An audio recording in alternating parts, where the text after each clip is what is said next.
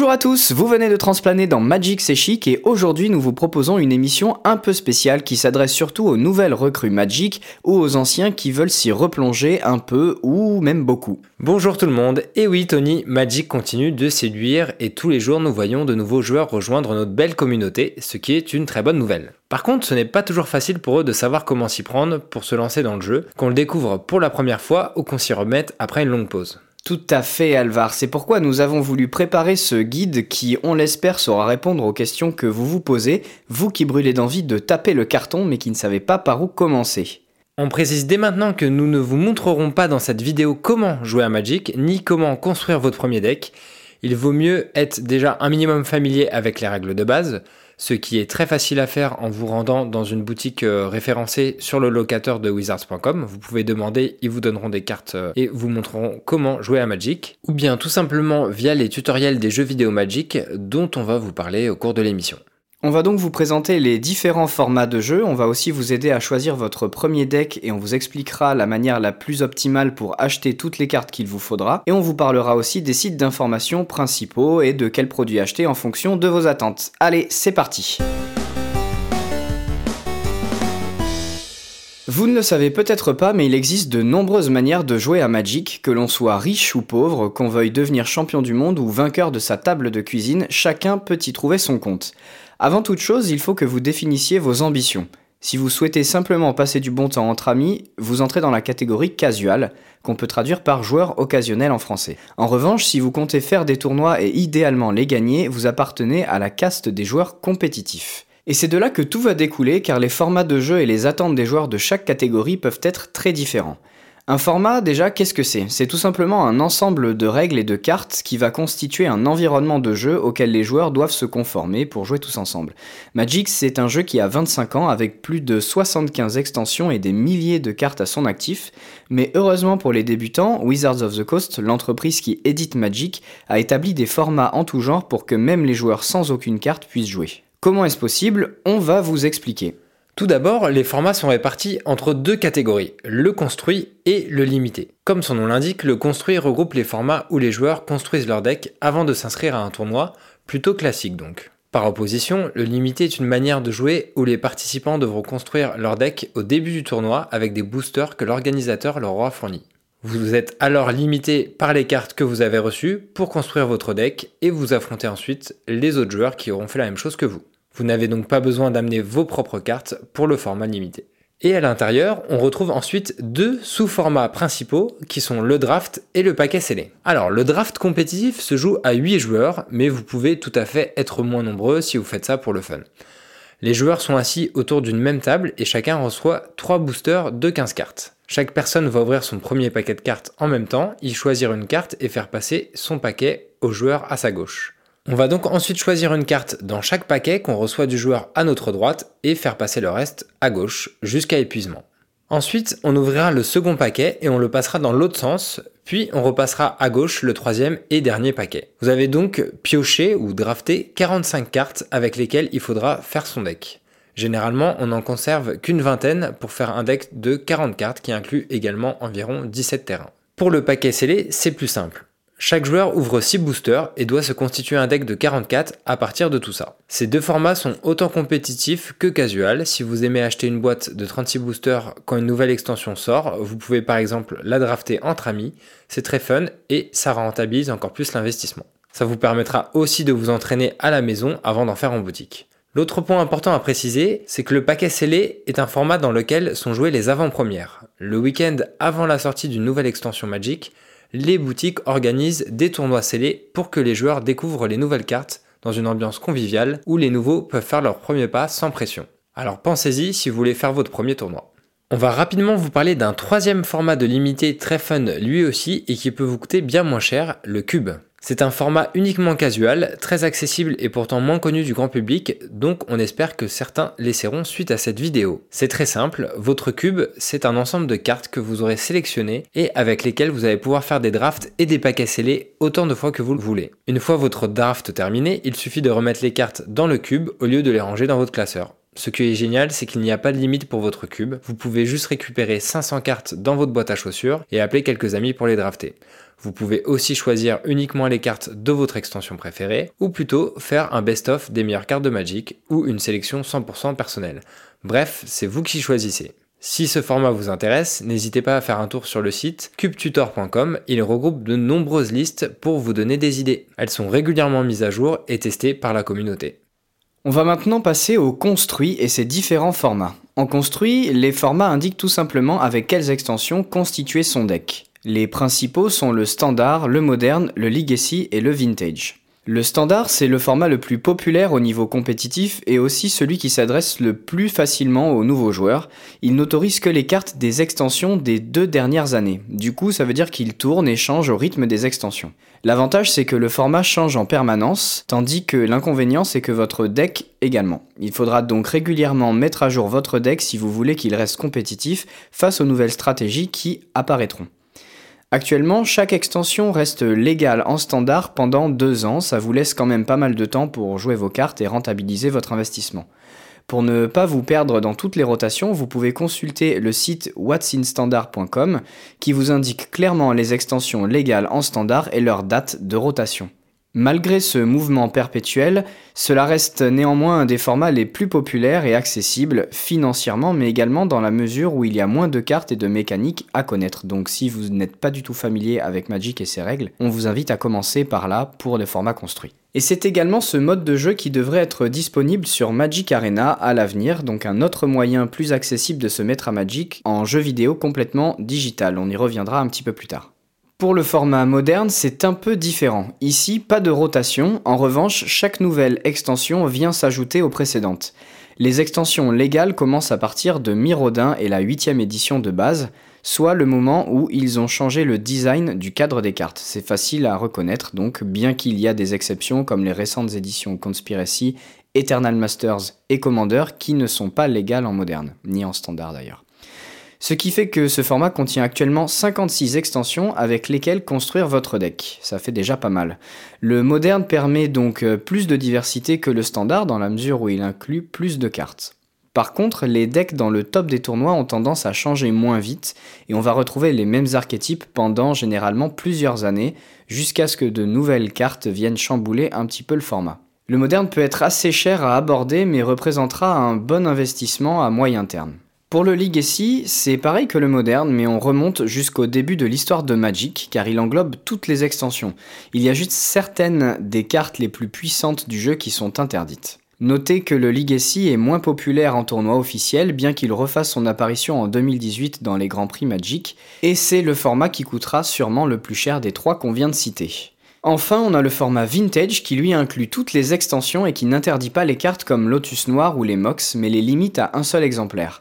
Autant vous dire qu'il sera compliqué pour un débutant de mettre la main sur ces petites cartes valant plusieurs centaines, voire milliers d'euros. Notez aussi que chaque format construit possède sa propre banlist, c'est-à-dire une liste de cartes spécifiques qu'il est interdit de jouer, généralement car elles sont trop fortes et déséquilibrent la partie. Surveillez donc cette liste en allant sur le site officiel de Magic avant d'investir dans un deck. Voilà pour un tour d'horizon rapide des formats construits qui s'apparentent plutôt au compétitif, c'est-à-dire jouer en gros tournois officiels organisés par Wizards, Grand Prix et Pro Tour, excepté pour le vintage quand même. Mais encore une fois, rien ne vous empêche de le pratiquer avec vos amis également, au contraire c'est bien pour vous entraîner. Mais revenons au format casual. Sachez qu'on peut jouer en construit avec des variantes peasant voire popper. Ce sont des mots anglais qui signifient respectivement paysan et pauvre, donc pour ceux qui ont un budget très serré. Là aussi c'est très simple, en Peasant, on ne peut inclure dans son deck que des cartes de rareté incommunes ou communes. Pour le Popper, uniquement des communes même. Ce sont donc des formats très fun et pas chers pour ceux qui ne veulent plus voir de grosses rares imbattables ou de Planeswalker sur le champ de bataille. Et on va terminer le construit en beauté avec le Commander, qu'on aime beaucoup en France, qui est à la base un format casual, mais de plus en plus joué de manière compétitive. Dans ce format, vous choisissez une créature légendaire qui sera votre général et vous construisez un deck de 99 cartes, chacune en un seul exemplaire. Si vous voulez plus de détails sur ce format génial, on vous invite à consulter notre série de vidéos qui s'appelle EDH, notamment la toute première dans laquelle on vous explique ce qui fait le charme de ce format. Notez que pour chacun de ces formats, rien ne vous empêche de jouer avec vos amis en multijoueur, c'est-à-dire à plus de 1 contre 1, censé être la configuration de base de toute partie de Magic. Mais pour ce faire, de nombreuses variantes existent, et ce serait même éventuellement l'objet d'une autre vidéo à part entière. On peut néanmoins citer très rapidement deux principales configurations. Tout d'abord le free for all, soit en anglais l'équivalent de chacun pour soi. Chaque joueur doit défendre son propre total de points de vie en attaquant soit qui il le souhaite, soit un joueur prédéterminé, par exemple celui qui est à sa droite, suivant les variantes. La partie s'achève généralement quand il ne reste qu'un seul joueur en vie. Et nous avons aussi le troll à deux têtes, une configuration par équipe, le plus généralement de deux joueurs, mais rien ne vous empêche d'ajouter des têtes au troll. Chaque joueur d'une même équipe joue avec son propre deck et joue leur tour simultanément. Ils effectuent leur étape de pioche, leur phase d'attaque et tout le reste en même temps. Ils partagent également les points de vie et leurs bloqueurs respectifs si besoin, mais pas les terrains, ni la mana et ni les cartes en main. On peut d'ailleurs préciser que cette configuration de jeu à 2 contre 2 est parfois utilisée dans le cadre des fameuses avant-premières qu'on vous conseillait un peu avant. Renseignez-vous auprès de votre boutique de jeu locale. Bon, maintenant que vous savez normalement vers quel format vous orienter, on va essayer de vous expliquer comment vous lancer le plus efficacement possible. Pour le limiter, c'est très simple, il suffit d'acheter des boosters pour les drafter entre amis ou de se rendre en boutique pour participer à un tournoi local. On va donc se pencher plutôt sur le construit dans cette partie. Déjà, il faut choisir un deck, et ce n'est pas facile car il y a souvent beaucoup de choix. On conseille généralement aux débutants de pratiquer le net decking, c'est-à-dire jouer une liste qui a été faite par quelqu'un d'autre, généralement un joueur pro ou quelqu'un de la communauté. Ça vous permet d'une part d'être sûr que votre deck fonctionne bien, et d'autre part de vous améliorer en apprenant à piloter une stratégie à laquelle vous n'auriez peut-être pas pensé vous-même. En effet, de nombreux débutants viennent en boutique avec un deck fait maison pour leur premier tournoi et repartent déçus, voire démotivés après de cuisantes défaites face aux archétypes les plus forts et aux joueurs plus expérimentés.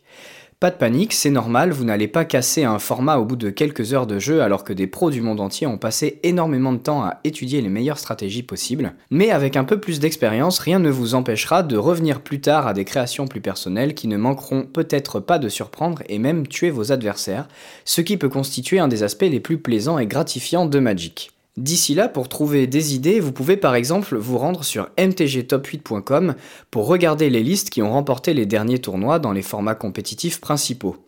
Ici, à Magic C'est Chic, nous débriefons également sur les nouveaux archétypes s'illustrant dans les plus gros tournois dans notre série News et Metagame si vous voulez y jeter un œil. Vous pouvez aussi visiter les sites francophones comme Magicville, Magic Corporation ou Lotus Noir, où la communauté saura également vous conseiller. Il en est de même pour les pages Facebook Magic France ou la nôtre Magic C'est Chic, où vous pourrez poser toutes vos questions. Bien sûr, n'hésitez pas à vous rendre dans votre magasin de jeux local, où les joueurs seront très heureux de vous aider dans vos premiers pas. Pour les anglophones, vous pouvez aussi vous tourner vers tapped-out.com, qui est une mine d'or de decks construits et commentés par une très grosse communauté internationale, ou encore sur channelfireball.com, un site alimenté très régulièrement par des pro players, relayant notamment toutes les listes ayant performé dans les derniers tournois. La deuxième étape, c'est d'apprendre à piloter le deck. Vous pouvez choisir d'y aller à la dure en jouant simplement le deck sans le connaître et en essayant de le déchiffrer vous-même. Vous pouvez aussi obtenir des détails sur les sites que nous venons de citer ou vous rendre sur YouTube où des vidéos appelées Deck Tech se trouvent assez facilement si vous avez choisi une liste populaire. Et si vous préférez le direct, faites aussi un tour sur Twitch où les joueurs, majoritairement américains, streament leur partie de Magic Online en temps réel et commentent les choix qu'ils font au fil de la partie. Ok, si vous avez choisi votre deck, félicitations. Il ne vous reste plus qu'à vous procurer les cartes maintenant. Là, on va être très clair avec vous et peut-être en décevoir certains, mais sachez qu'il est pratiquement impossible de construire un deck compétitif uniquement à partir de paquets de cartes que vous aurez ouverts. La méthode la plus efficace et la moins coûteuse reste de se procurer les cartes à l'unité via l'échange ou l'achat. Donc ouvrez des paquets pour le plaisir, utilisez pour drafter entre amis et échanger les bonnes cartes qui ne vous servent pas. Néanmoins, on peut aussi noter qu'on a déjà vu plusieurs joueurs se mettre à Magic en faisant beaucoup de drafts et de paquets scellés, donc en ouvrant beaucoup de cartes tout en se familiarisant bien avec les règles, pour se constituer à l'arrivée un pool conséquent de cartes afin de s'atteler au standard dans la foulée. Si vous avez acheté des decks préconstruits comme les Planeswalker decks ou les decks Commander, vous pourrez facilement les améliorer en trouvant des listes sur internet. Il y a peu de chances que ça vous fasse gagner un tournoi, honnêtement, mais vous pourrez peut-être tenir tête à certains decks compétitifs et ce sera déjà très bien pour un début. Si vous reprenez Magic après une longue pause, l'un de vos anciens decks est peut-être jouable en moderne si vous changez quelques cartes. Alors, comment faire pour acheter vos cartes à l'unité? C'est assez simple grâce à la magie des internets. On va commencer avec le site de référence en Europe qui s'appelle Magic Card Market, surnommé MKM.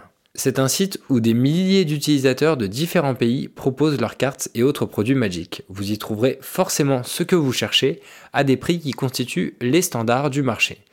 Inversement, si vous voulez évaluer votre collection, n'hésitez pas à utiliser ce site également. L'autre avantage de MKM est que vous pouvez facilement ajouter votre liste de recherche et le site trouvera pour vous les vendeurs les plus avantageux.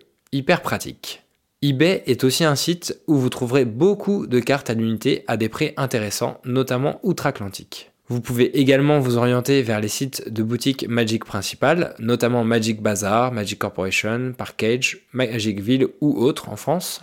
Et si vous préférez faire des échanges, le plus simple est d'aller en boutique ou de passer par Facebook via des pages comme Magic Book, échange et vente de cartes qu'on vous recommande fortement. Si vous êtes axé compétitif, il faut voir l'achat d'un deck comme un investissement dans le temps. Par exemple, en standard, vous montez un deck en sachant que vous ne pourrez le jouer que pendant deux ans au maximum. À vous donc de voir combien vous êtes prêt à dépenser. Pour vous donner une idée, on a noté les prix du deck le plus cher et le moins cher de différents top 8 pour chacun de ces formats. Ne les prenez pas à la lettre par contre, hein, il existe toujours des decks bien plus accessibles et qui peuvent rester compétitifs. Alors pour le sceller, on a une moyenne de 20 euros quand vous inscrivez, puisque vous recevez 6 boosters. Et pour le draft, avec 3 boosters, ce sera moitié moins, 10 euros. Donc après, le construit, c'est entre 34 et 73 euros pour le popper. Ensuite vient le standard qui est entre 180 et 315 euros. Avec le moderne, l'addition commence à être un peu plus salée, puisque généralement un deck va coûter entre 370 euros et 1360 euros. Tandis qu'en EDH, on a une fourchette encore plus large de 470 euros et 2750 euros, vu que nous avons des paquets de 100 cartes. Et enfin le Legacy de 1000 euros à 3100. Et bien sûr le vintage avec euh, donc euh, la réserve list euh, qui va de 3100 euros à 16 700 euros. Donc la réserve list c'est en fait des cartes qui ne seront jamais rééditées comme les Mox ou le Black Lotus qu'on vous citait et qui valent voilà, leur pesant de cacahuètes. Une info importante quand vous regardez ce tableau, c'est que plus vous jouez de couleurs, plus votre deck vous reviendra cher. Cela s'explique en grande partie par les bilands, indispensables pour fixer vos différentes couleurs de mana. Étant donné qu'il s'agit de cartes recherchées par tous les joueurs jouant ces alliances de couleurs, leur prix n'est jamais très bas, surtout dans les formats à partir du moderne. Et inversement, si vous partez par exemple sur un deck agressif mono rouge, vous pourrez vous contenter de ne jouer que de simples montagnes, plutôt pas cher. Voilà, maintenant vous savez où acheter vos cartes et à quoi vous attendre en termes de prix. La prochaine étape, c'est de jouer par 10. Si vous avez déjà un groupe d'amis pour jouer, c'est parfait, mais il arrive qu'on veuille trouver de nouveaux adversaires. Dans tous les cas, on vous recommande de passer par les boutiques. Il y a de fortes chances que vous en ayez au moins une proche de chez vous, alors n'hésitez pas à regarder quels tournois et quels formats ils sont joués.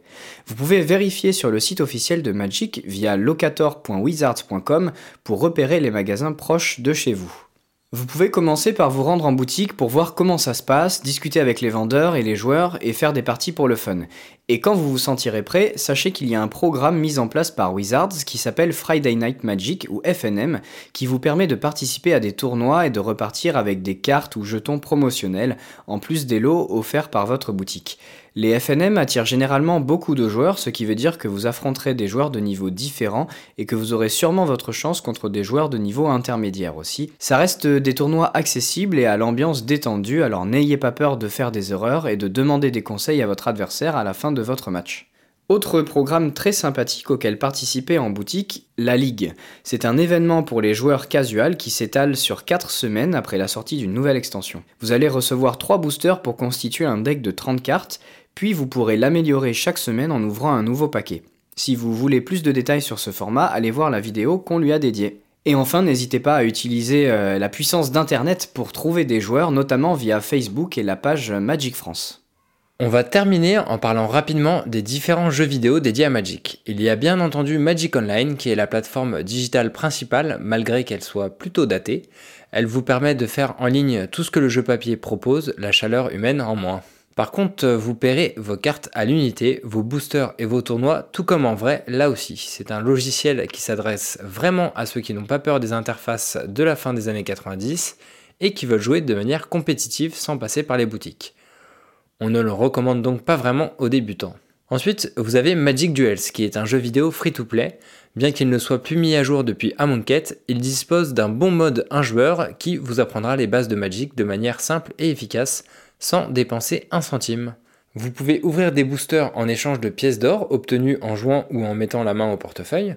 Il y a aussi possibilité de construire vos premiers decks et de les tester pour le fun face à d'autres joueurs en attendant la sortie de Magic Arena. À télécharger gratuitement sur Steam, iPhone, iPad ou Xbox One. Et on termine justement avec le fameux Magic Arena qui est la prochaine plateforme digitale de Magic qui n'est pas encore disponible à l'heure où nous enregistrons ce podcast. C'est un logiciel qui se veut plus accessible et plus moderne, fortement influencé par Hearthstone au niveau de l'interface et de son modèle free-to-play. Nous n'avons pas encore tous les détails à notre disposition, mais on sait d'ores et déjà que les modes de jeu seront plus restreints que Magic Online, puisqu'il proposera uniquement du standard et du limité pour commencer, et ce à partir des dernières éditions seulement. On vous proposera sûrement une vidéo de présentation du jeu lorsqu'on y aura accès à surveiller donc. Et enfin, n'hésitez pas à contaminer votre entourage avec la fièvre magique. On ne rigole pas, ça s'attrape très facilement. D'ailleurs, peut-être que vous avez été vous-même atteint avant de regarder cette vidéo. Quoi qu'il en soit, on espère avoir pu vous aider à y voir plus clair pour vous lancer dans les meilleures conditions possibles. Mais si vous avez encore des questions, n'hésitez pas à les poser en commentaire et on y répondra avec joie, alors n'attendez plus et lancez-vous